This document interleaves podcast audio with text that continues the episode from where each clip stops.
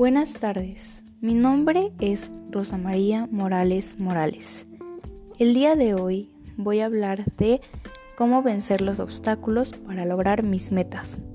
Muy bien, qué bonita sería la vida si todo lo que queremos estuviera a nuestro alcance con solo dronar los dedos, ¿cierto? En la realidad, el pozo de los deseos está fuera de servicio y el verdadero camino hacia nuestras metas puede ser muy largo.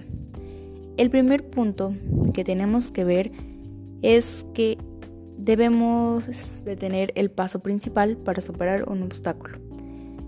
Debemos de sentarnos y averiguar exactamente lo que se interpone en el camino hacia los objetivos. Sé lo más específico posible con respecto a tus objetivos y a la razón exacta por la que te cuesta conseguirlos necesitarás bastante autoconciencia para trazar un curso de acción. Pero después de esto podrás averiguar cómo superarlo. Esto te ayudará a superar cada problema que se te presente. Recuerda que la vida es un libro.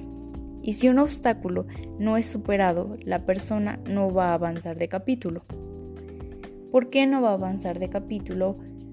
Porque cada página va a tener sus objetivos y si no se cumplen la página no va a poder avanzar y el capítulo no va a ser terminado. No debemos intentar escapar o saltar esa página. Debemos terminarla para poder terminar nuestro libro. Gracias. Debajo de este podcast se encuentra una rúbrica que deseo que sea contestada.